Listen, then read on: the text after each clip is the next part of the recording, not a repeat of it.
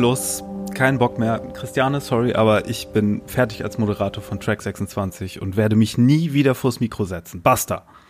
Was? Aber Mario, ich habe doch all meine Hoffnungen und Träume in dich gesetzt. Kannst du nicht doch noch mal?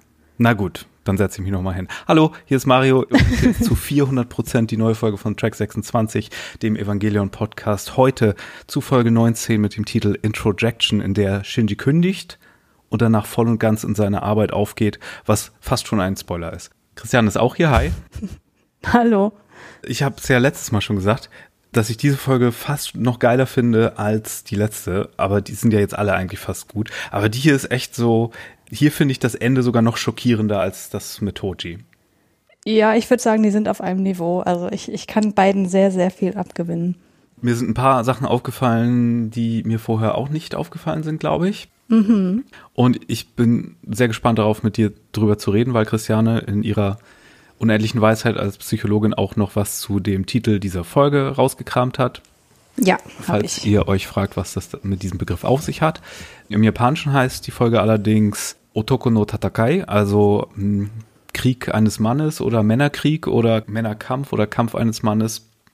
A Man's Battle hat man auch oft im internationalen Titel dann so als Übersetzung, also nicht offiziell, aber inoffiziell. Und dann fragt man sich natürlich, okay, wer ist der Otoko? Wer ist der Mann in, in diesem Titel? Mhm. Man könnte denken, wenn man da reingeht, okay, es ist hier eine Kaji-lastige Folge, aber mit der Identifizierung, die Shinji dann vor sich nimmt, ist Shinji dann hier schon der Mann? Ja, hätte ich jetzt gesagt. Ich auch. Die Folge lief zum ersten Mal am 7. Februar 1996 in meiner 13. Geburtstagswoche auf TV Tokio Drehbuch stammt von Hideaki Anno und Akio Satsukawa, mal wieder. Und Regie führte ein Herr, der sich nur Masayuki nennt, der unter anderem auch die Director Cuts der späteren Folgen übernommen hat, von denen wir ja jetzt danach ein paar haben. Und der hat auch an den Filmen mitgearbeitet in verschiedener Kompetenz. Und ich muss sagen, diese Folge sieht so unglaublich gut aus. Holy shit. Mm, Von der Animation definitiv. aus, vom Charakterdesign aus, vom ich finde von der Farbgebung auch das ganze Color Scheme ist so richtig geil abgestimmt hier. Auch wenn die Augen wieder so ein bisschen größer sind als letzte Woche. Und die Musik ist so gut, aber da komme ich später noch drauf. Ja, wir, wir nörden hier voll fanmäßig gerade ab. Dabei sind wir doch total differenziert und analytisch. Total.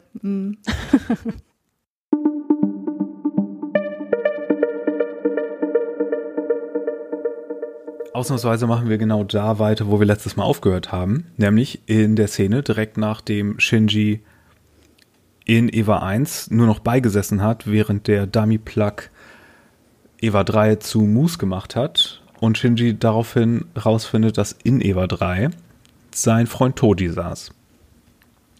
Ich hatte gar nicht mehr auf dem Schirm, dass wir Toji tatsächlich noch richtig in der Szene haben. Ich dachte wirklich, das war es so mehr oder weniger. Ist nicht ganz so, aber mhm. Shinji ist trotzdem hier total außer sich und droht erstmal damit, das Hauptquartier zu zerstören. Obwohl es hier, der Anschluss hier ist so ein bisschen awkward, wenn man darüber nachdenkt, denn Shinji ist gar nicht mehr draußen, sondern Eva 1 ist schon wieder im Cage. Mhm. Das heißt, Shinji hätte schon die ganze Zeit ranten können. Aber darüber sollten wir uns keine Gedanken machen. Es gibt später noch so eine Sache, wo ich nicht ganz sicher bin, dass sie das so durchdacht haben von der Continuity her, aber das ist ja gar nicht wichtig. Shinji droht auf jeden Fall damit, mit der restlichen Energie von Shogoki das Hauptquartier zugrunde zu legen. Und Gendo sagt so, ey, für diesen Kinderkram haben wir keine Zeit. Und er hat hier, wie mit dem Dummy-Plug, noch einen Trick im Ärmel, von dem wir bisher nichts wussten, denn er kann irgendwie die Dichte des LCL modifizieren lassen und den Piloten bewusstlos machen. Ja, Shinji ist hier irgendwie sehr entschlossen. Das sagt ja Misato später auch nochmal, dass mhm. er sehr entschlossen wirkt. Und er sagt auch nochmal, wie er die ganze Situation interpretiert. Und das ist ja durchaus bemerkenswert, dass er meint, sein Vater hätte versucht, Toji mit seinen Händen zu töten. Ja. Und das betont nochmal so die Identifikation Shinjis mit dem Evangelion und dass er sich halt instrumentalisiert und betrogen fühlt und dementsprechend ist seine Wut auch, finde ich, sehr, sehr gut nachvollziehbar. Später sehen wir auch noch eine Identifikation der Mutterfigur Evangelion 1 mit dem Sohn viel mehr, wie wir es noch nicht hatten. Was denn in der Umkehrung auch ganz nett und symbiotisch ist, weil, weißt du, was ich meine, wenn ähm, Yui sich den späteren Vorhaben verwehrt? Mhm, ja.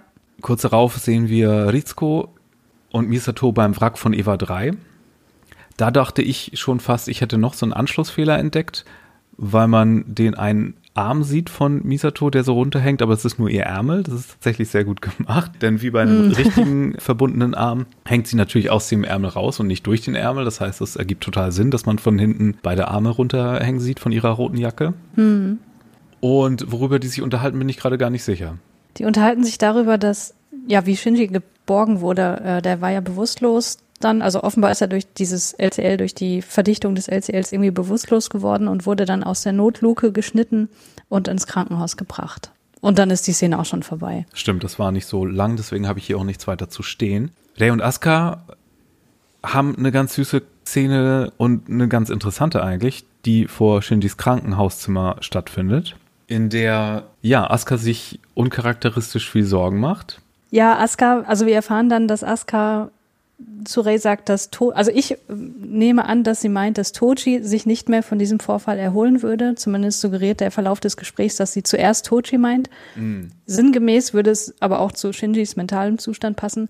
Ray fragt dann aber konkret nach Shinjis Befinden und das finde ich ganz interessant, weil offenbar hat sie sich im Gegensatz zu Asuka nicht getraut, in den Raum zu gehen. Äh, Asuka meint dann aber noch, ja, Shinji, der ist unversehrt und der wird bald aufwachen und äh, der träumt bestimmt gerade. Und dann kommt so eine ganz interessante Szene, wo wir, also wo, wo wirklich sehr stark impliziert wird, dass Ray nicht träumt, weil ähm, sie guckt dann ja so und, und antwortet nicht wirklich auf Askas Frage, mhm. ob sie denn träume. Aber wir wissen ja auch, dass Ray Aska gegenüber nur das absolut Notwendige sagt und erst recht nichts Persönliches. Deswegen bedeutet ihre fehlende Reaktion darauf nicht notwendigerweise, dass sie keine Träume hat. Das stimmt. Oder vielleicht hat sie bisher dafür noch kein Wort gehabt oder genutzt. Das hatten wir ja auch schon mal, als sie Arigato zum ersten Mal genutzt hat. Ja. Mhm. Ich könnte mir aber auch vorstellen, dass das so ein Quirk oder so eine Art Marode ist von diesen gewissen Albino-Leuten mit den roten Augen und den blassen Haaren und von dem wir ja später erst erfahren, was es mit denen auf sich hat. Genau, also das, ich hatte mir halt auch noch Gedanken darüber gemacht, was es denn jetzt bedeutet, wenn, also wenn wir das jetzt annehmen, dass sie wirklich nicht träumt. Das könnte ja aus verschiedenen Motivationen heraus mit reingebracht worden sein. Und also was wir halt festhalten können, ist, dass sie auf jeden Fall irgendwie ein Gehirn besitzt, das imstande sein sollte zu träumen. Und wir wissen ja auch, dass Anno Fan offenbar der Psychoanalyse ist und also in, innerhalb dieses Theoriekonstruktes sind Träume ja auch sehr, sehr, sehr wichtig, weil Freud hat gesagt, die sind der Königsweg zum Unbewussten. Ja gut, das könnte man jetzt alles auslassen, wenn man sagt, das ist äh, irgendwie wissenschaftlich gesehen doch Bullshit, aber dadurch, dass Anno sich da so drauf gestützt hat, würde ich da trotzdem ganz kurz was sagen weil laut der Psychoanalyse sind Träume der Königsweg zum Unbewussten, weil sie verdrängte Triebwünsche, die aufgrund moralischer Normen oder Anforderungen der Realität nicht umgesetzt werden können, eben im Traum an die Bewusstseinsoberfläche kommen, aber eben in verschlüsselter Form, was die Traumdeutung nötig macht. Mhm. Und wenn wir uns das so anschauen, dann könnte man sagen, ja gut, keine Träume zu haben kann mehrere Bedeutungen haben. Also entweder Ray hat einfach keine verdrängten Triebwünsche, das würde ich allerdings angesichts beispielsweise ihrer diffusen Gefühle Shinji gegenüber in Frage stellen. Man könnte auch sagen, ja gut, die kann sich vielleicht schlicht und ergreifend nicht an ihre Träume erinnern. Die nimmt ja auch diverse Medikamente, die das unterdrücken könnten. Oder, und das ist das, was du meinst, ihr Gehirn ist aus irgendwelchen Gründen nicht in der Lage zu träumen, was ihren Status als nicht ganz menschlich unterstreicht. Wir hatten ja auch schon den Aspekt, dass sie offenbar keine Menstruation hat. Daran musste ich auch denken. Und außerdem, sie wird ja immer damit aufgezogen, dass sie dieses Robotermädchen ist, von Aska dann auch später, oder wird Puppe genannt. In manchen Untertitelversionen hat man das allerdings als Roboter, glaube ich, auch übersetzt. Wie dem auch sei, aber ähm, es passt ganz gut, wenn man sich erzählerisch einen Charakter vorstellt, der zum Beispiel ist wie, wie so diese künstlichen Personen in Star Trek, wie zum Beispiel Data oder der Holodoktor oder Seven of Nine, die ja Borg war, und die dann ja im Laufe der Handlung über ihre, über ihr körperliches Potenzial hinauswachsen. Und das mhm. ist ja mhm. im Grunde das, was auch an Reys Sache so befriedigend ist. An dieser Stelle in der Story wissen wir noch nicht genau, was es mit ihrem Hintergrund auf sich hat. Wir wissen aber, dass sie so eine zumindest sehr distanzierte Person ist mit einem begrenzten Verständnis von so menschlichen, zwischenmenschlichen Sachen. Das kommt dann so erzählerisch zumindest aus der gleichen Ecke. Mhm, ja. Dann kommt eine sehr interessante Sache, wie ich finde. Eine, eine mini-mini-Szene, die sehr viel Rätsel aufgibt. Mhm. Erstmal sehen wir kurz, dass Toji neben Shinji aufwacht und sofort wieder bewusstlos wird. Er ist im selben Krankenhaus dieses Mal, mm, wohin ja auch seine Schwester verlegt wurde, als Preis dafür, dass er sich auf den Forced Children Job einlässt. Dann wird er bewusstlos und dann nimmt er teil an der Szene in diesem anderweltlichen Zugabteil, wo Shinji mit sich selbst als Kind saß, wo wir ja, wie wir angenommen haben, er vielleicht mit Leliel, mit dem Engel, mit dem Schattenengel kommuniziert oder auch nicht. Und er nimmt hieran teil, wie Shinji mit Rei oder mit einer Repräsentation von Rei sitzt. Und das ist natürlich jetzt sehr interessant. Denn erstens, wenn es wirklich äh, eine Verbindung war und dieser Raum wirklich diese Verbindung zu Leliel darstellte, wie kann das sein ohne den Engel? Mhm. Ist das irgendwie eine Pilot Connection, dass die Piloten, sobald sie mit einem Evangelion connecten, irgendwie so eine so eine innere Verbindung miteinander haben und diesen, diesen unwirklichen Raum zusammen betreten können? Ist es eine Infizierung durch Bardiel, dass das hier das möglich macht, weil Toji ja so ein bisschen mitinfiziert wurde und so ein bisschen Engelhaftigkeit jetzt ihm auch Zutritt zu diesem, zu dieser Szene gewährt? ähm, liegt es daran, dass Toji an der Schwelle zum Tod ist, was mir auch ganz gut gefällt als Theorie. Und da muss ich daran denken, dass dieses Zugabteil ja wie der rote Raum in Twin Peaks so ein bisschen ist. ja. So stimmt. jenseits von Zeit und Raum und so ein bisschen unwirklich und so, ähm, wo schon ein bisschen die, die, die Schwelle der Psyche irgendwie so mit, mit Traum und Realität aufgebrochen wird. Der Vergleich ist nicht ganz sauber natürlich und ich würde auch eher sagen, so der rote Raum, die Black Lodge aus Twin Peaks ist eher, also Instrumentality ist eher der rote Raum, ohne mhm. das jetzt als Ort bezeichnen zu wollen, aber ähm, der Vergleich wäre da eher angebracht. Aber hier bricht das ja schon mit auf. Hier sind wir ja schon mhm. in diesem, in Anführungszeichen, Raum. Hast du da eine starke Meinung zu? Eine starke Meinung habe ich nicht dazu, aber ich würde jetzt am, also ich hätte jetzt so von mir aus am ehesten das zweite gesagt, dass es eben durch die Infiltration von Badiel, dass er da sozusagen auch Zugang bekommen hat zu diesem Raum. Mhm. Warum Ray und Shinji da sitzen, ist logisch für uns. Warum Ray da sitzt, ist vielleicht noch nicht logisch für andere, die noch nicht wissen, was es so mit ihr noch auf sich hat. Mhm. Aber ja, das würde ich jetzt einfach mal so annehmen. Also ich glaube, dass er an der Stelle, wo er diesen Traum hat, nicht mehr an der Schwelle des Todes ist, wobei das natürlich auch irgendwie charmant ist, aber ja, da hätte ich jetzt so spontan nicht dran gedacht. Achso, ich, ich habe ja noch mal Sachen zum Inhalt. Ja. Ja, wenn wir uns das Gespräch nochmal angucken, das Shinji und Rei da miteinander führen, dann geht es erstmal darum, dass Rei Shinji fragt, warum er es denn getan habe. Also wahrscheinlich meint sie, warum er das Hauptquartier bedroht hat. Und Shinji klagt dann sofort seinen Vater an, der hat ihn betrogen, haben wir ja vorhin gesagt. Und Rei fragt dann, ob er denn nicht mal versuchen könnte, seinen Vater zu verstehen. Und Shinji antwortet so, wie man ihn kennt, ja, ich habe es doch versucht. Und dann wird wieder mal das Wegrennen thematisiert. Und das wissen wir ja auch schon, dass Shinji das nicht versteht, was so schlimm daran ist, vor unangenehmen Dingen wegzulaufen. Und das ist ein ganz interessanter Aspekt, dass hier das Thema nochmal aufgemacht, also natürlich wird das immer wieder aufgemacht, aber hier halt sehr explizit, weil das auch was mit dem Episodentitel zu tun hat. Und da komme ich dann später nochmal drauf zu sprechen, wenn ich darüber sprechen möchte, weil das halt auch wieder so eine schöne, ambivalente Sache ist, die man auf verschiedene Dinge in der Serie anwenden kann. Und was ich liebe, ist, dass für Leute, die in the know sind, warum hier diese Repräsentation von Ray vielleicht sitzt und nicht Ray selbst, ja, dass die mhm. Repräsentation von Ray hier sozusagen schon nach Einigkeit versucht zu greifen, weißt du? Dass sie versucht, mhm. eine Brücke zu schlagen zwischen, äh, zwischen den beiden Egos von, von Shinji und Gendo. Und genau die gleiche Frage nach dem, warum hast du es getan? Eine Sache, die Shinji bedauert, mehr oder weniger, oder sich vorwerfen lassen könnte. Genau die Frage kommt ja in der gleichen Repräsentation die du mit dem Engel gleichgesetzt hast aus den Folgen zuvor, bildschirmtechnisch genau die Kombination, die kommt ja ganz am Ende der Serie wieder, mhm. wenn er nochmal gefragt wird und dann auch wieder nur mit Bildschirmtext und sowas. Mhm. Da ja. kommen wir dann nochmal zurück. Aber das hier ist, oh, so interessant. Toji wacht dann drei Tage später auf mit Hikari am Bett. Da gibt es ein grausiges Detail, was mir, glaube ich, nie aufgefallen ist. Echt nicht? Das ist mir früher schon aufgefallen und ich fand das immer ganz creepy. Ich weiß nicht, ob es mir nie aufgefallen ist oder ob ich es wieder vergessen habe einfach. Auf jeden Fall, wenn man auf sein Bett achtet und auf seine Bettdecke, dann kann man sehen, dass äh, ihm sein linkes Bein amputiert wurde. Ich finde das so gut, dass das einfach nur gezeigt wird in einer Einstellung und man wirklich drauf achten muss und das ja auch nicht thematisiert wird in den Gesprächen. Und ich nee, frage mich jedes Mal, wenn ich diese, Genau, und ich frage mich jedes Mal, wenn er sich mit Hikari unterhält, ob er das schon weiß, ob er das schon realisiert hat oder ob er, ob da irgendwie so dieser Realisationsmoment noch auf ihn wartet. Und ich habe immer ganz viel Mitleid. Ja.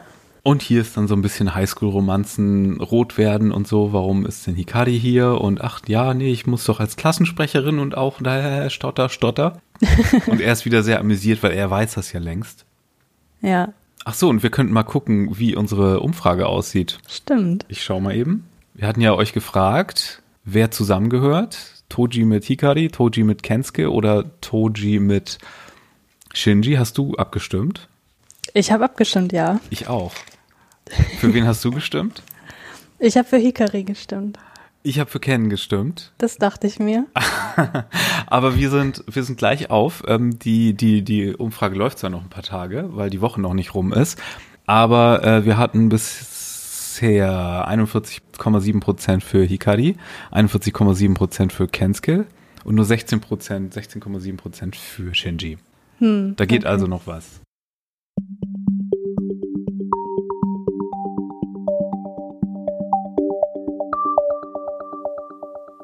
Shinji wird dann nicht nur zurücktransportiert zum Krankenbett und Krankenzimmer, wo er schon öfter war, sondern auch in einen anderen Raum, den er mittlerweile schon recht gut kennt. Und zwar die gute alte Nervzelle, die ja immer sehr cool und sehr stilistisch in Szene gesetzt ist, entweder mit irgendwelchem Licht, das so durch den Raum und über durch das Bild schneidet, oder wie im Fall von hier, dass man sein Gesicht sieht, über dem so das Gitter der Zelle ist und dann erscheint so ein Schatten in der Tür, der von der Pose her aussieht, als könnte es Gendo sein.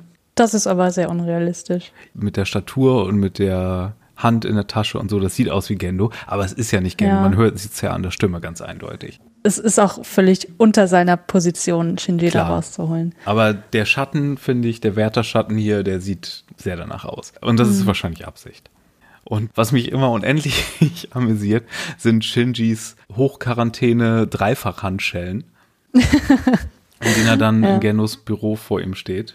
Da ist sehr viel Raum zwischen den beiden und die Proportionen von Gendos Büro sind ja sowieso immer total aberwitzig mit dem äh, Sephiroth und dem Baum des Lebens und das ist hier alles in Rot und sehr dramatisch und er auf der einen Seite des Bildschirms und Shinji an der anderen und das Büro ist aber zu neun Zehntel Wand und Boden und nur so ein kleiner Schlitz ist eigentlich dieser riesige Raum. Hm. Und er bekommt dann so eine ganze Liste, so eine ganze Litanei an kriminellen Anschuldigungen vorgelesen.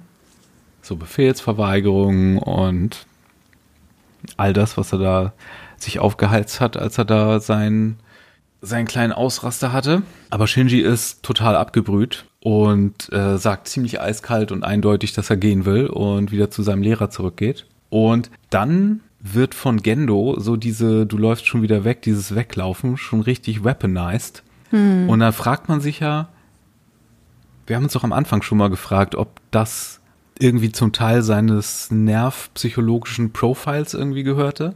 Mhm. Oder dass er abgehört wurde, mehr als wir bisher dachten, was, wenn wir eine spätere Szene in Betracht ziehen, doch einigermaßen Sinn ergeben würde auch. Es gibt noch eine dritte Möglichkeit, die viel damit zu tun hat, wie Gendo über sich selbst denkt. Da würde ich gerne noch ein bisschen näher drauf eingehen, weil, also erstmal wollte ich noch zu der Szene sagen, dass ich die Synchronisation hier wieder mal sehr, sehr gut finde, weil Shinji, der klingt zum einen total entschlossen, aber gleichzeitig unterlegen. Und so diese Gratwanderung hinzukriegen, finde ich total faszinierend. Und zu dem Gespräch, äh, das sie da führen, also Gendo streut hier natürlich noch Salz in die Wunde, aber der Hass, den Shinji seinem Vater gegenüber empfindet, der kann wahrscheinlich sowieso kaum noch größer werden. Und dieser Vorwurf, den Gendo macht, nämlich du läufst ja wieder davon, das ist für mich auch wieder so ein Fall von schau dich doch mal an. Das wissen wir jetzt eigentlich auch noch nicht so richtig, was ich damit meine. Äh, doch eigentlich schon, weil wir wissen ja, dass er seinen Sohn verlassen hat. Und das was man hier rein interpretieren könnte, das würden vielleicht Psychoanalytiker als Projektion bezeichnen. Projektion ist ein Abwehrmechanismus, der darin besteht, eigene innere Konflikte oder innerpsychische Inhalte, mit denen man sich nicht befassen will, in andere Personen zu verlagern. Und das meinte ich eben mit Gendo denkt da eigentlich über sich nach und sieht genau das in Shinji und wirft ihm das deshalb vor. Also streng genommen ist Shinji weggelaufen ähm, aber Gendo versucht definitiv mit was anderem wegzulaufen, von dem wir noch gar nicht so die Details kennen. Ja. Vater und Sohn sind sich aber ziemlich einig, dass sie sich nie wiedersehen werden und nehmen das auch einfach so hin und das ist okay und es ist ziemlich, fühlt sich wie eine ziemlich endgültige Szene an, wenn wir nicht wüssten, mhm. dass es erst Folge 19 von 26 ist. Es werden aber trotzdem Pläne geschmiedet, was jetzt als nächstes passieren soll. Ray soll als Pilotin von EVA 1 mit dem Dummy-Plug-System als Backup installiert werden. Und ähm, was wir als nächstes sehen, ist Shinji, wie er schon gepackt hat, in der Katsuragi-Residenz auf gepackten Kisten sitzt und noch einen Anruf bekommt von Kensuke, und er betrachtet dabei die mittlerweile vertraute Zimmerdecke. Ja, zunächst. Er dreht sich dann aber auch wieder weg, wie damals, als er mhm. nicht mit Misato reden wollte oder sie nicht angucken konnte am Todestag seiner Mutter. Mhm. Ähm, und er ist am Telefon, aber er sagt nichts dabei. Er hört sich das nur an. Deswegen könnte man fast schon denken, das ist nur eine Anrufbeantworter-Nachricht. Aber Ken ruft ihn an und sagt ihm, dass er enttäuscht ist und dass er so neidisch auf ihn war, dass er Eva-Pilot ist und all das. Und in dem Moment, wo das Wort der Begriff Evangelion fällt, schaltet sich die Nervstase hier ein und erklärt den mhm. Anruf für beendet. Das finde ich so schade, weil ich dachte so, ach man, das hätte doch jetzt wirklich mal so ein Gespräch werden können, wo Shinji so ein bisschen sein Herz öffnet und sein Leid klagt, aber naja. Vor allen Dingen hätte da noch so viel mehr gesagt werden können, weil Kensuke ja der emotional stabilere ist, der auch immer die richtigen Sachen zu sagen wusste. Ja. Ein weiteres klärendes Gespräch mit Karten auf dem Tisch, was auch ziemlich schockierend kommt, weil das wie so ein rapider Abschied klingt, kommt als nächstes, wenn Misato sich von Shinji am Bahnhof verabschiedet, wie in Folge 4. Nur viel abgeklärter und viel nüchterner wieder auch. Sie sagt ihm dann noch so, dass sie alle ihre Wünsche und Hoffnungen in ihn hineinprojiziert hätte und okay, ja, klar, das haben wir auch schon, äh, das hast du ja auch schon erfolgreich so analysiert hier in diesem Podcast. Und Shinji wirkt dieses Mal aber, ja, wie gesagt, wie in der Szene zuvor, sehr bestimmt. Sagt, er will Eva nicht mehr steuern. Und Misato versucht da noch so kleine Haken reinzumachen. Du weißt, was das jetzt heißt für dich. Dein Leben wird nicht mehr so viel vorher sein. Und du weißt, was das hier bedeutet. Und er so, ja, nee, ist in Ordnung. Könnt ihr machen. Mache ich. Bye. Ihm wird ja auch noch so ein bisschen aus Butterbrot geschmiert, dass Asuka nicht mitgekommen ist. Und das finde ich auch wiederum so, so gut nachvollziehbar, weil sie sich die Blöße wahrscheinlich einfach nicht geben möchte. Wahrscheinlich, weil sie von Shinji enttäuscht ist, weil er sie verlässt und der Abschied den Verlust greifbarer machen würde. Und das kann ich so gut nachvollziehen. Ich weiß nicht, ob ich es an ihrer Stelle auch so gemacht hätte. Wahrscheinlich habe ich dazu ein zu großes Herz und wäre trotzdem mitgekommen, aber ich wäre auch ganz schön pisst wahrscheinlich besonders schmerzhaft, wenn man die Szene davor mit ihr in Betracht zieht, wenn rauskommt oder wenn klar ist, dass sie Shinji so gut versteht eigentlich, dass sie weiß, dass seine körperlichen Wunden heilen werden, aber was sie das mit ihm psychologisch gemacht haben muss. Mm. Das ist dann natürlich schon schade. Mm, es geht aber noch ein Stück dramatischer, weil wir sind hier in Evangelion. Das ist erst die erste Hälfte der Folge, die hier ja, ja. allerdings an einem sehr krass guten Punkt Werbung macht. Denn während Shinji am Bahnhof steht, ertönt eine weitere Sondermeldung, dass alle doch bitte in den Bunker sollen. Und Shinji vermutet sofort, ja, es kommt ein Engel. Was mir nicht ganz klar ist und was ich meinte mit der Continuity oder der ganzen Verortung des Ganzen, ich dachte, sie hm. wären hier außerhalb der Geofront. Ja, dachte ich eigentlich auch. Die Zuganzeige sagt, es geht nach Shin Atsugi. Keine Ahnung, wo das ist. Äh, Azugi, das ist da bei Yokohama, glaube ich, irgendwo. Und es ist ein privater Sonderzug ist, der also speziell für Shinji gechartert wird. Hm, bei dem hm. Abschied sieht es aber so aus, als wären Berge im Hintergrund. Deswegen denke ich die ganze Zeit, das wäre außerhalb der Geofront. Das ergibt aber keinen mhm. Sinn, weil wir später ja sehen, dass Shinji immer noch in der Geofront ist, wenn der Engel dann auch drin landet. Ist mir nicht aufgefallen, aber jetzt, wo du sagst. Ist mir ja. früher auch nicht aufgefallen. Und das ist noch nicht der berühmte Anschlussfehler, der in der nächsten Folge kommt, den ich schon so oft geteasert habe. Ja. Aber ja, keine Ahnung, wie das hier funktionieren soll. Ähm, vielleicht ist es auch immer noch innerhalb der Geofront, keine Ahnung. Vielleicht kann es da trotzdem noch äh, Hügel und Berge geben. Wie dem auch sei. Auf jeden Fall, Shinji denkt sich, okay, Engel, tada, Werbung. Habe ich schon erwähnt, ich liebe diese Folge. Mhm, hast du. Aber du kannst es ruhig noch häufiger sagen. Ich liebe nicht nur diese Folge, ich liebe auch den Engel, den wir in dieser Folge haben. Das ist nämlich Seruel, der Engel der Kraft. Und oh mein Gott, hat der es in sich und Gott ist der cool. Ja. Der schafft es so vom Design her, so eine Brücke zu schlagen zwischen richtig goofy und albern irgendwie mit all den extra Sachen, die der noch kann und macht und gleichzeitig irgendwie total beeindruckend und furchterregend zu wirken, weil er im Gegensatz zu den alten Engeln, die so mal eine Explosion gemacht haben und ein Explosionskreuz geschaffen haben, gleich mal mehrere davon auf die ganze Stadt abfeuert, riesig ist, komplett nicht zu penetrieren ist, natürlich auch vom Militär nicht wie immer aber auch mit einem Schlag mal 18 Panzerschichten zum Hauptquartier wegfeuert, wofür dein Lieblingsengel Ramil Stunden gebraucht hat. ja, das stimmt. Lass uns gar nicht erst über das, den komischen Spinnenengel nachdenken. Da hätte es Tage gedauert mit dem, mit der Säure. Von äh, Fans wird der Engel übrigens auch der Engel des Papiers oder der Engel des Klopapiers genannt, weil okay. die Papierarme, die er hat, die falten sich ja so und haben dann so diese Segmente und dann sieht das aus wie Klopapier. Er wird allerdings auch mit dem biblischen Serviel in Verbindung gebracht, der nicht nur der Engel der, der körperlichen Kraft und der Macht ist, sondern auch der Engel des Mutes und der Engel, der äh, von Gott geschickt wurde, um David im Kampf gegen Goliath zu helfen. Mhm. Und er wird auch der Arm Gottes genannt, was ja im Kontext, äh, was dann kommt, auch nicht uninteressant ist. Mhm. Ich finde sogar seine Filmversion wieder sehr cool, wo er dann ja aus Gründen, aus anderen Gründen noch irgendwie so einen Frauenkörper bekommt. Mhm. Wie dem auch sei. 18 Panzerschichten weg, Militär ist wieder mal nutzlos. Und Asuka wird mit Eva 2 in der Geofront stationiert, weil die sich schon klar sind, okay, in Tokio 3 müssen wir hier uns nicht lange aufhalten, der ist hier gleich da und wir erinnern uns. Ziel der Engel ist es ja, Adam unten im Keller zu erreichen und dann wäre das nicht so eine gute Idee. Eva 1 stößt unterdessen Ray ab, denn Frau Ikari ist bannig böse mit ihrem Mann. Mhm. Woraufhin das Dummy-Plug System installiert wird und Ray in Eva 0 gepackt wird und sie meint, ja, ist ja auch egal, falls ich sterbe, äh, gibt's Ersatz für mich was in, in zwei, drei Episoden äh, Sinn ergeben wird, aber hier äh, natürlich erstmal sehr kryptisch und äh, fatalistisch klingt. Und dann dauert also auch nicht lange, bis der Engel in 0, nichts in der Geofront ist. Die Sache eskaliert hier krass und äh, auch Asuka darf hier mal komplett eskalieren und feuert alles ab, was noch im Arsenal ist. Ich habe auch hier so, so eine Figur von Eva 2 und mit der kam so einiges an Extras und auch unter anderem so die ganzen Bazookas und extra Knarren, die hier im Boden stecken und ähm, ja, die sie hier abfeuert. Aber auch das nützt alles nichts. Und dann kommt hier dieses extra Feature, was ich eben meinte, dieser, ja, ich weiß gar nicht, wie man den beschreiben soll. Der ist auch so unförmig, dass ich gar nicht weiß. Sieht aus wie so eine, so eine Muschel oder ein, wie so, wenn du von so einem, von so einem Spielzeugauto die obere Schicht abnimmst, von so einem fernsteuerbaren Auto.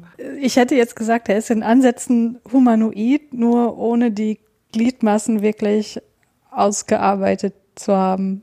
Ich weiß nicht, wenn du dich in eine Bettdecke stellst und dann so ein X mit Arm und Bein machst, vielleicht. Gut. Ja. Aber dann kommen ja noch die besagten Papierarme ins Spiel, die hm. nicht so papierig sind, wie man meinen könnte. Ich weiß gar nicht, woraus die sein sollen, aber die sind auf jeden Fall sehr scharf, denn sie schnibbeln Askas Eva-Einheit in 0, nichts die Arme ab. Hm. Und das sage ich einfach so. Und es müsste eigentlich so ein mega Plotpoint sein. Aber es passiert einfach so. Nigokis ja. Arme einfach ab. Zack. Bumm. Dann tritt da lilafarbenes Blut aus. Und ich habe die ganze Zeit überlegt, boah, was heißt das? Kam irgendwo schon mal lilafarbenes Blut raus, aber ich konnte mir keinen Reim drauf machen. Wahrscheinlich war es einfach nur, weil es geil aussieht. Die oder? Evas sind Klingonen. Und Asuka erinnert hier aber auch total an den Black Knight aus Ritter der Kokosnuss. Tis but a scratch. Und dann trotzdem noch weiter kämpfen will. Ja, was ja einfach ein krasser Kamikaze-Angriff wäre, ne? Also sie hat ja wirklich gar keine Chance. Nö, aber das heißt ja nicht, dass sie ihm nicht noch ein Ohr abbeißen kann oder so. Ja. Ähm, Misato reagiert dann ziemlich schnell und lässt ganz schnell die Nervenverbindungen kappen, denn nicht nur die Arme fliegen ab, sondern als nächstes der Kopf. Hm. Und Evangelion Kismet und Schicksal und Wunder mal wieder, wo landet dieser Kopf? Mitten bei Shinji im Bunker. Ja. All diese Plotpointe, die ich hier gerade runterrattel, irgendwie, die könnten ein Finalabschluss für eine Folge sein und das reicht, aber das passiert hier eins nach dem anderen gerade. Als wenn wir keine Zeit mehr hätten und unbedingt zu einem Ende kommen müssten. Der kompletten Geschichte, meine ich damit. Angel of Strength ist auf jeden Fall richtig. Eva 1 stellt sich dann aber komplett quer und lässt nicht mal das Dummy-System aktivieren, was natürlich die Frage aufwirft, warum sie so willig war, es beim letzten Mal anzunehmen. Aber da konnte sie natürlich ihren Sohn noch damit beschützen. Weil ja. hätte, hätte Badil einfach Eva ermordet, dann ja. Und dann kommt einer dieser Momente, die hatte ich auch schon erwähnt, die dann immer später, äh, die immer öfter kommen in den späteren Folgen, dass Gendo sich entschuldigt und Fuyutsuki die Sache überlässt. Fuyutsuki sagt übrigens nicht, er lehnt es ab, sondern nur, es wird abgelehnt im Sinne von mhm. nicht eindeutig auf Japanisch. Deswegen gibt es da verschiedene Übersetzungen an dieser Stelle. Manche Untertitel sagen auch sie lehnt es ab, in Anspielung auf Yui. Oder die Evangelion-Einheit mhm. könnte man auch denken, aber manche Untertitel machen auch hier R oder hier draus. Und dann heißt es, Fuyutsuki übernehmen sie, weil wenn Gendo merkt, okay, wir, wir gehen hier Richtung Showdown, dann habe ich hier auch noch ein paar Sachen, die ich äh, klären muss, damit der Showdown so funktioniert, wie ich mir das vorstelle. Ja. Szenarios und so.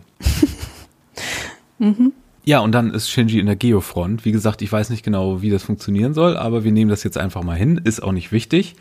Und das ist hier schon eine der eindrucksvollsten Szenen, denn im Hintergrund steht wie so ein Monument der abgearmte Eva 2 als Wrack drumherum noch tausend, keine Ahnung, Mörser und Panzer, Militärfeuer, die voll das Feuerwerk machen, auch mit Original-Feuerwerksgeräuschen. Und mhm. die hauptsächlichen Bäume hier sind ja Tannen in der Geofront. Das heißt, es sind Weihnachtsbäume und Neujahrsfeuerwerk. Das sieht so unfassbar cool aus. Ich habe hier auch mir aufgeschrieben, das hat so was Festliches, weil es klingt wie Silvester, es sieht aus wie Weihnachten und eigentlich ist es so grausam.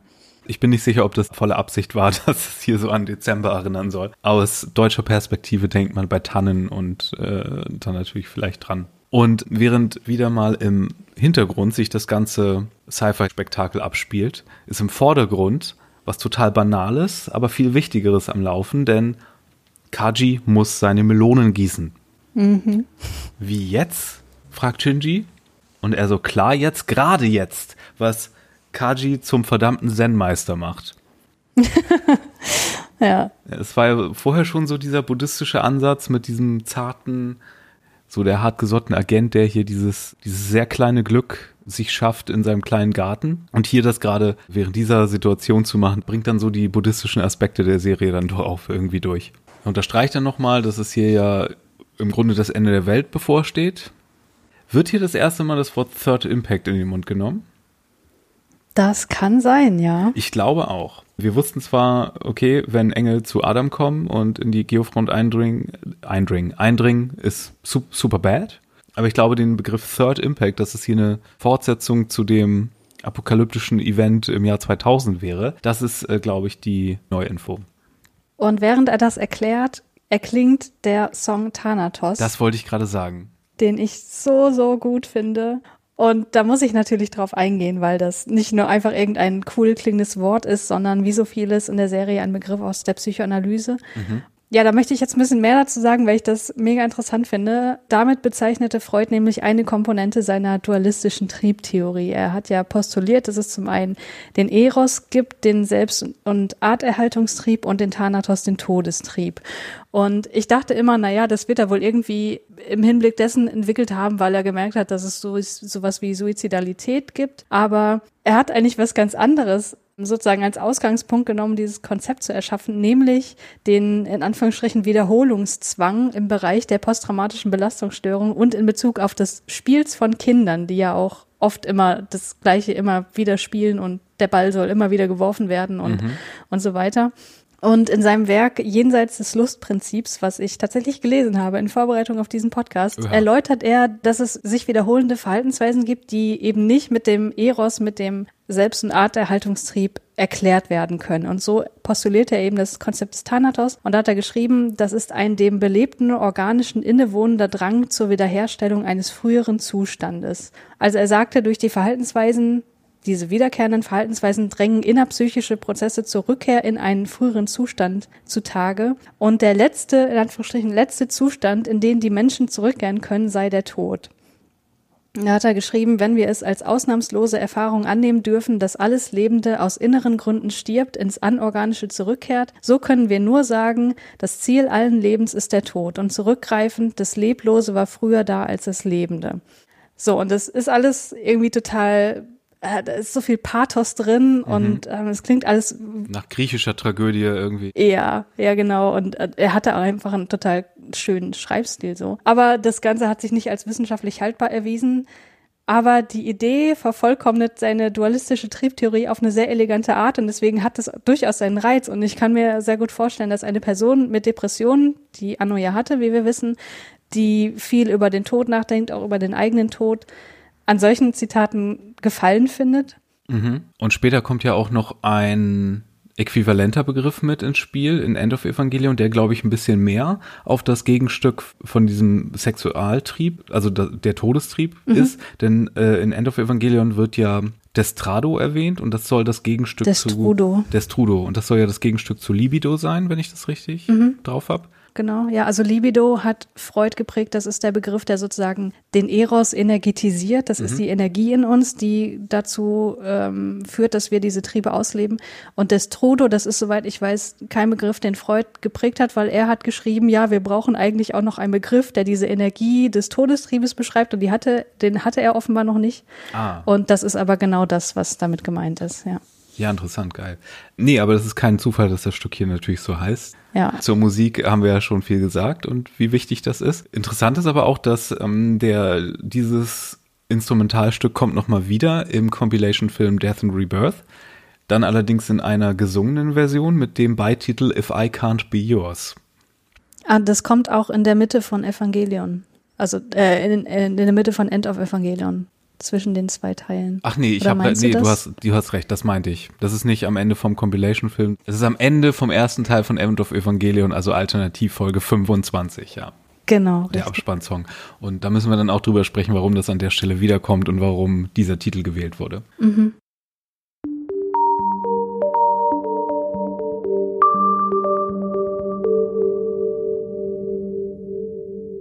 Aber jetzt befinden wir uns immer noch in der Geofront, wo gerade alles den Bach runtergeht. Eva 2 ist außer Gefecht.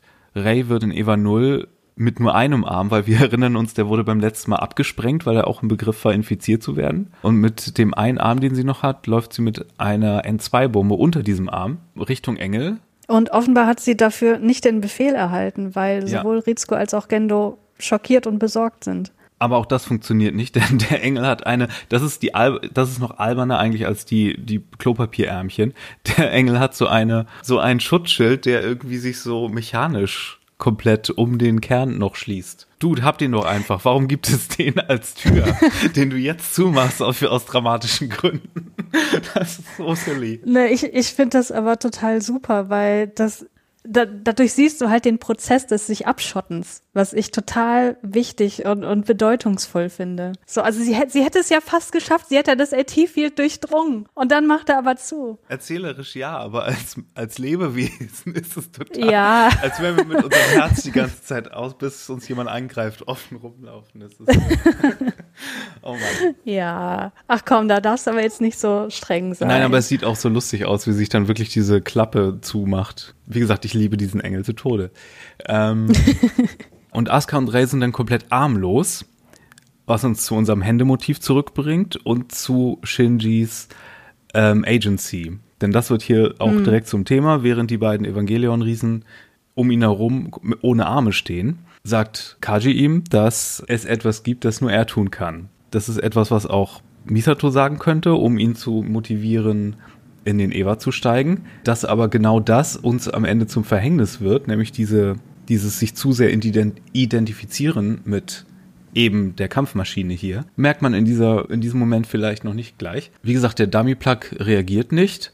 Gendo versucht das nochmal zu umgehen in der nächsten Folge mit einem Code oder versuchen sie es ab der 108 nochmal, sagt er. Hm. Äh, und die 108 ist ja auch diese buddhistische Zahl. Hatte ich ja vor ein paar Folgen mal da kam die 108 irgendwie random in irgendeinem Kontext vor. Ich glaube bei den 108 Marduk-Instituten oder so. Ja, genau, genau, da. Und ich glaube, vorher kam die auch schon einmal vor und wie gesagt, buddhistische wichtige Zahl. Ich habe auch äh, diese Woche noch einen wissenschaftlichen Artikel gelesen, wo Evangelion der buddhistische Aspekt herausgearbeitet wurde, besonders auf das Ende hin gesehen. Mhm. Da komme ich da nochmal drauf, weil das gerne auch mal übersehen wird, wegen der ganzen ja, christlichen Ikonografie und weil das Ganze so psychologisch dominiert scheint. Aber dann kommen wir auch zu einer weiteren Highlight-Szene, nämlich Shinji kommt im Hauptquartier an, in einer krassen Spiegelung seiner Szene aus Folge 1. Er steht wieder unten im Cage, sein Vater steht wieder auf dieser Erhöhung über Eva 1 mit Mamis Gesicht direkt davor. Nur spielt sich das dieses Mal andersrum ab, denn Shinji, der hier hingerannt ist, verlangt dieses Mal den Eva zu steuern. Wird nicht darum, es wird nicht von ihm verlangt. Und mhm. Daddy hat hier so ein bisschen das Gefühl, gewonnen zu haben.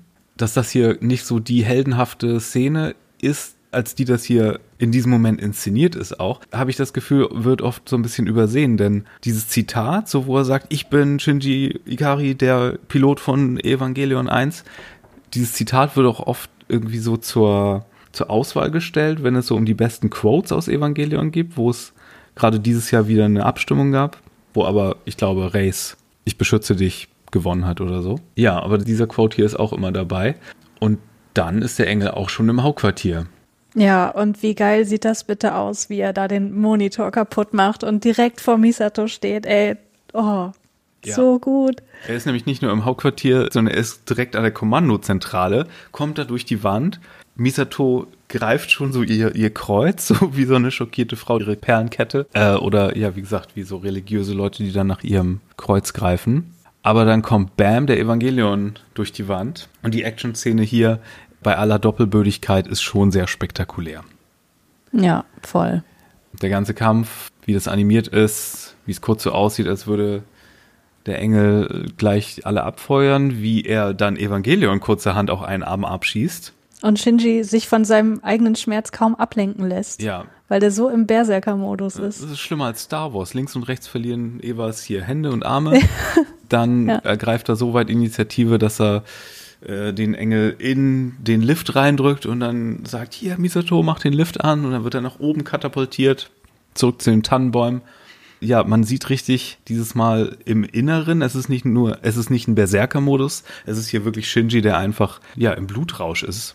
Ja, der hat Lust an eine Zerstörung. Und hier ist auch der Aspekt des Titels, glaube ich, des Japanischen angekommen. Hier ist das, was hier auch so ein bisschen schelmisch als dann dieses Männlichkeitsprinzip mm. identifiziert wird im Titel. Also, dass Shinji sich hier mit der Kampfmaschine identifiziert, dass Shinji in diesen, in diesen Blutrausch kommt und dass die Sache in seine eigenen Hände nimmt. Aus seinem mhm. eigenen freien Willen. Bei aller besten Intention passiert hier wieder was sehr Evangelion-mäßiges, denn endlich kommen diese fucking Akkus mal ins Spiel. auf eine bedeutsame Art und Weise und sind hier einfach mal leer. Dein Spielzeug zu Ende gespielt, aus die Maus. Mhm. Die ganzen Leute laufen raus und müssen mit ansehen, wie der Engel nicht viel Zeit verliert, sondern Eva schön hintrapiert und mit seinen Ärmchen die Rüstung abmacht und erstmal den, den Kern penetriert. Wobei man dazu sagen muss, dass der an den anderen besiegten Evangelions ja völlig desinteressiert war. Ne? Also das wurde uns ja genauso nochmal gezeigt, dass mhm. er an diesen, an der besiegten ähm, Einheit Null war, das einfach dran vorbeischwebt, obwohl er ja durchaus auch den Kern mal hätte untersuchen können, aber. Ja, und wo sein Flehen und Bitten und Beten in der letzten Folge nichts gebracht hat, als er wollte, dass Eva 2 auf, äh, Eva 1 aufhört, ertönt dieses Mal wieder der geisterhafte Herzschlag aus dem Inneren der Evangelion-Einheit.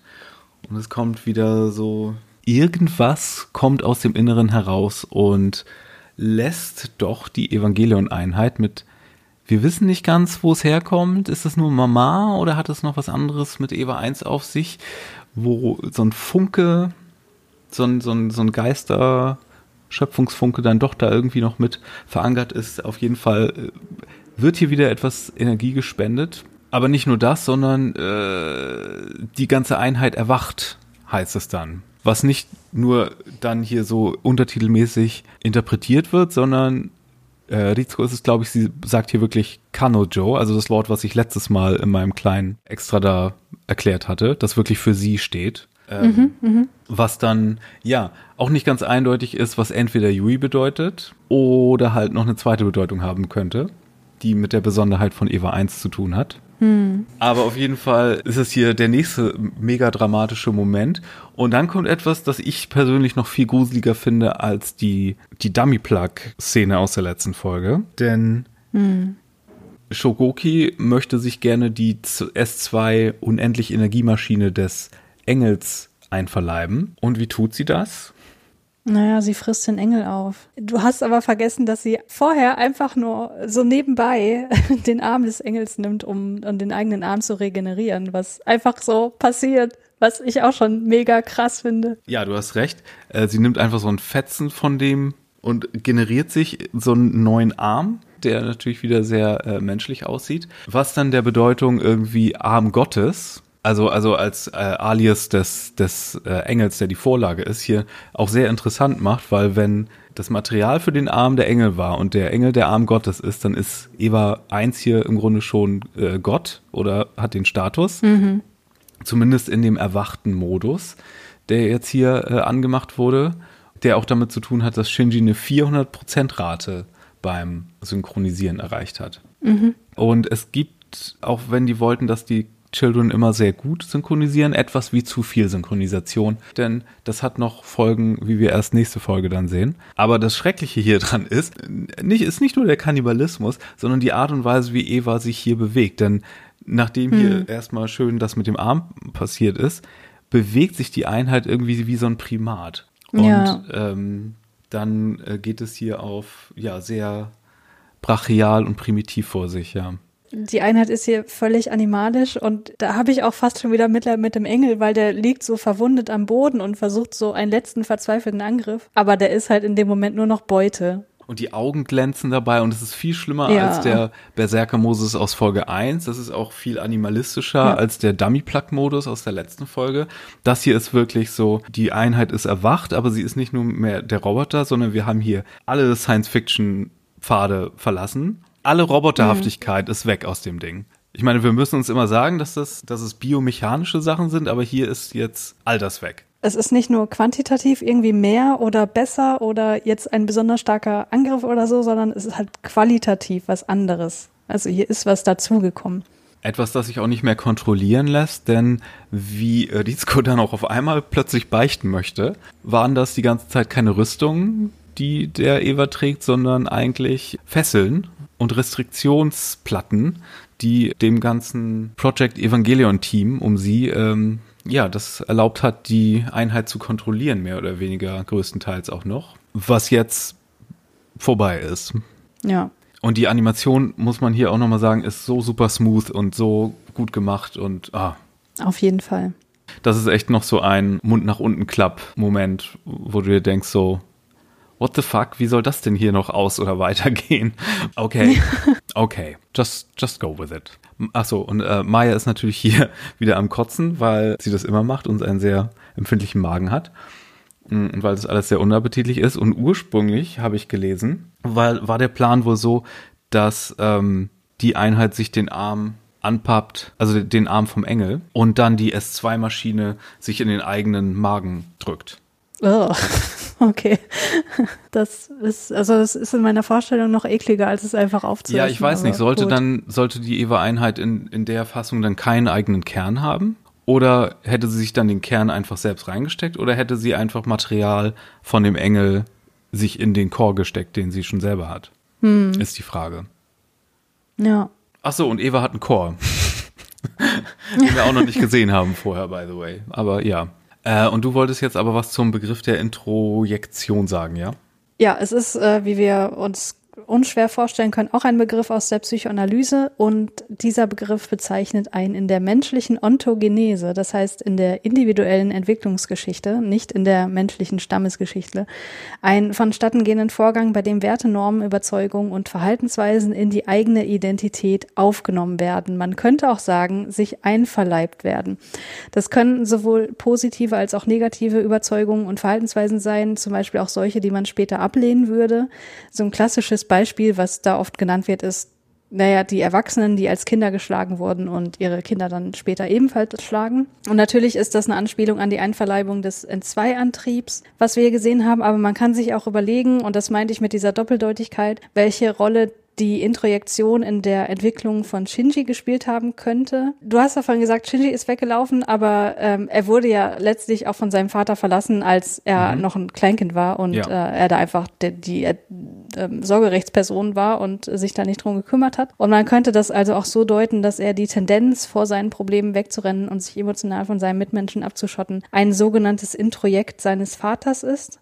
Und hier haben wir wieder so schön diese Spiegelung, die du ja vorhin auch schon angesprochen hast. Introjektion ist nämlich das Gegenteil von der Projektion, die ich ja vorhin erklärt habe. Projektion heißt, ich übertrage eigene innerpsychische Inhalte auf andere Personen und Introjektion, ich übernehme innerpsychische Inhalte von anderen Personen. Interessant auch, weil die Die Bewegungen, die Primatenbewegungen sind natürlich auch eine visuelle Referenz, die x-te an 2001 Odyssee im Weltraum. Und da mhm. passiert ja auch eine, eine Einverleibung von Wissen oder gewissen evolutionären Prozessen äh, durch den Monolithen bei den Primaten. Mhm. Interesting.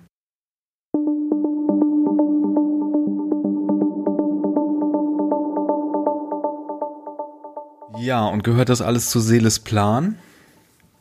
Könnte man sich fragen, fragt sich der Kaji, ehe dann Gendo, der auch total blutverschmiert ist, weil er auch einiges abbekommen hat, zustimmt, dass es jetzt begonnen habe. Dann, dann, dann, dann. Und äh, Eva nicht Shinji brüllt dieses Mal äh, wie letzte Folge. Das ist auch ein nettes Echo vom letzten Mal. Letzte Folge hat ja damit aufgehört, dass Shinji schreit. Mhm. Und diese Folge hört damit auf, dass Eva schreit. Beautiful, beautiful. Und kleine Bemerkung zu dem Abspann und der Vorschau, die wir auch nicht immer erwähnen. Der Abspann ist dieses Mal grau mit rosa Schrift, hm. très chic. Ähm, auch nicht in der ursprünglichen Version. Ich glaube, das ist erst in der Remaster-Version gewesen. Auf den DVDs war das auf jeden Fall nicht unbedingt immer. Und es ist eine meiner liebsten Vorschauen auf die nächste Folge, denn wir sehen die ganze Zeit nur als Vorschaubild ein halb getrunkenes Bier, ein Aschenbecher mit einer Zigarette drin und Lippenstift dran neben einem Bett. Ja. Was soll das hier für ein für ein 60er Jahre französischer Avantgarde-Film sein, den wir hier als nächstes bekommen. Und seit ein paar Folgen sagt Misato auch nicht mehr, dass jetzt ganz viel Fanservice geboten wird in den kommenden Folgen. Wäre ein bisschen unangebracht langsam. Ich meine, außer ja. äh, du findest es extrem sexy, wie Eva 1 hier ausgezogen wurde. Mm, Platten ab. es gibt bestimmt Leute, die das finden. Du hast das doch selber gesucht. Du hast doch nach Was? Äh, Shogoki sexy Bilder gesucht. Nach Fuyutsuki sexy Bilder habe ich gesucht. Nee, die habe ich dir dann geschickt. Aber du hast doch extra mal nach, finden Leute Eva, Evangelion Einheit 1 speziell sexy. Guck mal, habe ich schon wieder vergessen. Aber äh, suche ich da gleich nochmal raus. genau, oh, zeig mir dein Core, Baby. Ach so, ja, die, die sexuellen Untertöne ne, von dieser Riesenklitoris, die hier penetriert ist, das haben wir ja schon bestimmt mal besprochen. Ja. Ja, ist alles bekannt. Wenn nicht, haben wir es jetzt genannt. Ja, so. ihr, ihr wisst schon, Bang Bang und so. Hast du noch abschließende Gedanken, die du in mich rein introjizieren möchtest? nee, tatsächlich gar nicht so viel. Ich habe mein Kanonenpulver verschossen. Ich habe auch diesmal nichts aus den Briefbüchern, weil alles, was dort drin steht, wäre ein Spoiler. Es geht da ganz viel um das Human Instrumentality Project und um den letzten Engel und das will ich jetzt nicht vorwegnehmen. Sehr gut. Dann heben wir uns das auf. Wir hatten heute ja auch schon viel zu erzählen zu den ganzen verschiedenen Sachen, weil so viel auf einmal passiert ist, so Showdown-mäßig. Könnte man noch erwähnen, dass an dieser Stelle im Plot ja auch in der Rebuild-Filmversion eigentlich schon der Showdown hingezogen wird, mehr oder weniger. Mhm. Unter komplett anderen Umständen und mit komplett anderen Konstellationen und so, aber dass sich das hier wie ein Showdown anfühlt, das ist, äh, das hat man dann an der Stelle für so einen Pseudo-Showdown schon mal ausgenutzt. Ich bin auch leer für heute. Nächste Folge kommt dann wieder eine sehr introspektive, die ich sehr zu schätzen weiß auch und wo super viel krass gutes Zeug drin ist. Ich freue mich sehr darauf. Gleichfalls. Und bis dahin schaut mal rein bei Twitter, at track26pod. Ich bin at firewalkwithme bei Twitter und Christiane findet ihr unter at Christiane Artig. Lauft uns nicht weg, dann hören wir uns beim nächsten Mal. Tschüss. Tschüss. thank you